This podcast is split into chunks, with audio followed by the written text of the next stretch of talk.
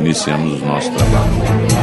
Ah, questão de ordem, Questão de ordem, Questão de ordem. Para registrar meu voto. Pela ordem, senhor presidente. Eu ia colocar restituição. No ar, a Lesp Notícias, seu resumo diário de informações da Assembleia Legislativa do Estado de São Paulo. Aqui você fica por dentro do que acontece no Parlamento Paulista, votações, decisões e debates.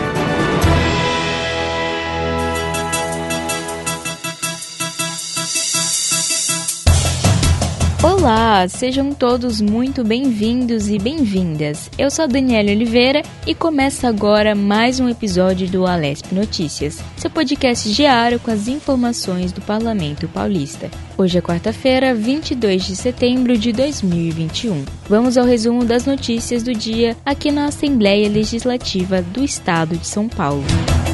Congresso de Comissões dá aval a projetos de autoria parlamentar. A aprovação agora segue para o plenário da Lesp.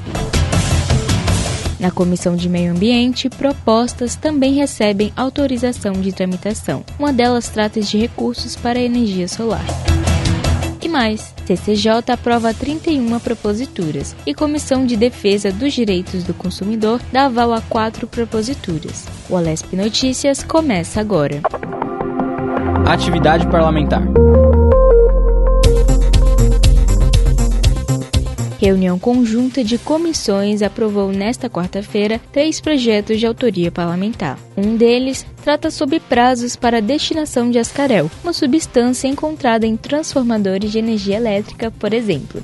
A iniciativa, de autoria do presidente da Assembleia Legislativa do Estado de São Paulo, Carlão Pignatari, antes de assumir a presidência da casa, busca prorrogar o fim da utilização das substâncias até 2025 e o descarte total de forma adequada até 2028 já tem aval da Companhia Ambiental do Estado de São Paulo.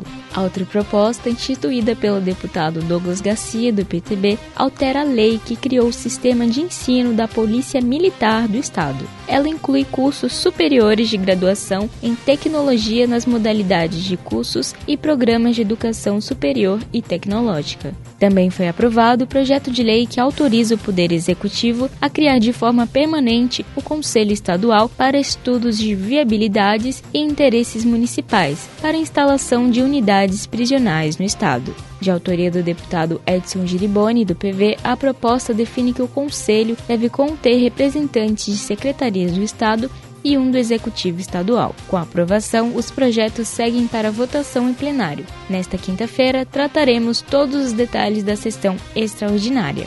Inclusive, na sessão extraordinária desta terça-feira, parlamentares iniciaram a discussão sobre o projeto de lei que altera regras do funcionalismo. Além da integração de novas medidas, a proposta do Executivo pretende instituir o pagamento de bonificação por resultado aos servidores. Após duas horas e meia de sessão e acordo dos líderes, a discussão sobre o projeto foi adiada e vai ser retomada na semana que vem, para que futuramente o projeto possa ser votado em plenário. Você também acompanha tudo aqui. Comissões.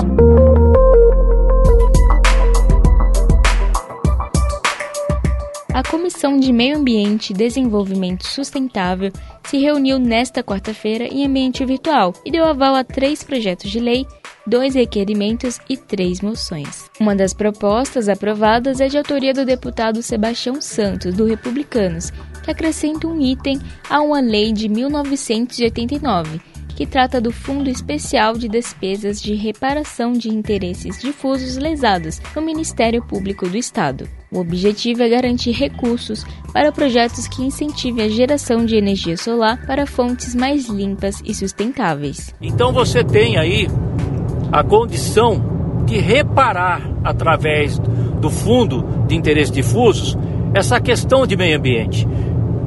Neste momento, onde nós estamos com os recursos hídricos muito pequenos, nós temos aí locais que é, hoje já não estão gerando mais energia, estão literalmente paralisados. De autoria do deputado Rodrigo Gambale, do PSL, o projeto que autoriza o Poder Executivo a compensar financeiramente os municípios que preservam o meio ambiente também recebeu aval da comissão.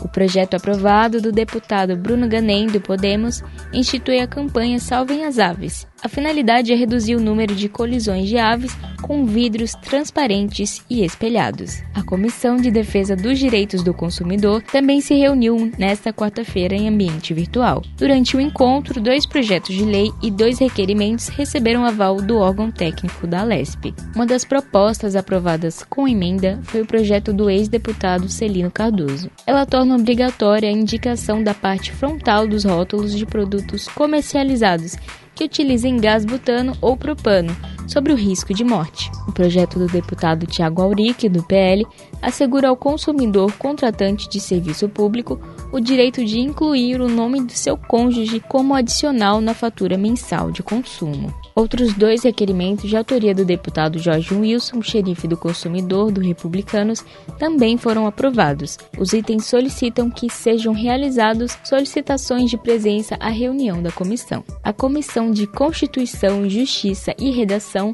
deu aval a 31 projetos de autoria parlamentar hoje. Entre as medidas, o projeto de lei complementar proposto pelos deputados que fizeram parte da comissão parlamentar de inquérito que investigou irregularidades em contratos firmados pelo governo do estado com o terceiro setor. O plano altera uma lei complementar com o intuito de aumentar os requisitos para qualificação de entidades como organizações sociais que prestam serviços de interesse público. A proposta tem o intuito de combater casos de corrupção e de superfaturamento no fechamento de contratos entre o executivo e as OSs. Os outros projetos de lei aprovados durante o encontro você confere no site da LESP pelo www.al.sp.gov.br.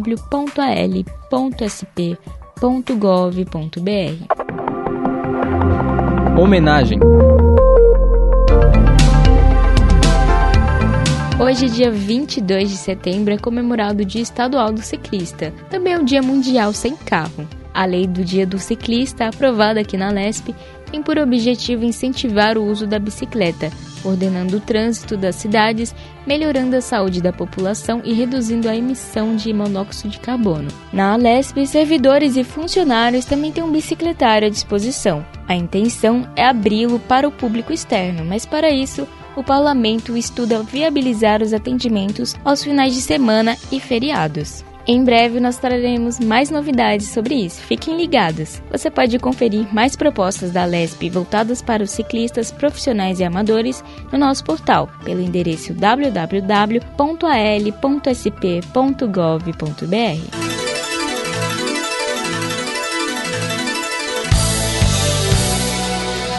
O Lesp Notícias desta quarta-feira fica por aqui. Te esperamos na próxima edição para você ficar por dentro das informações do Parlamento Paulista. Acompanhe as novidades sobre a Assembleia Legislativa do Estado de São Paulo no site al.sp.gov.br,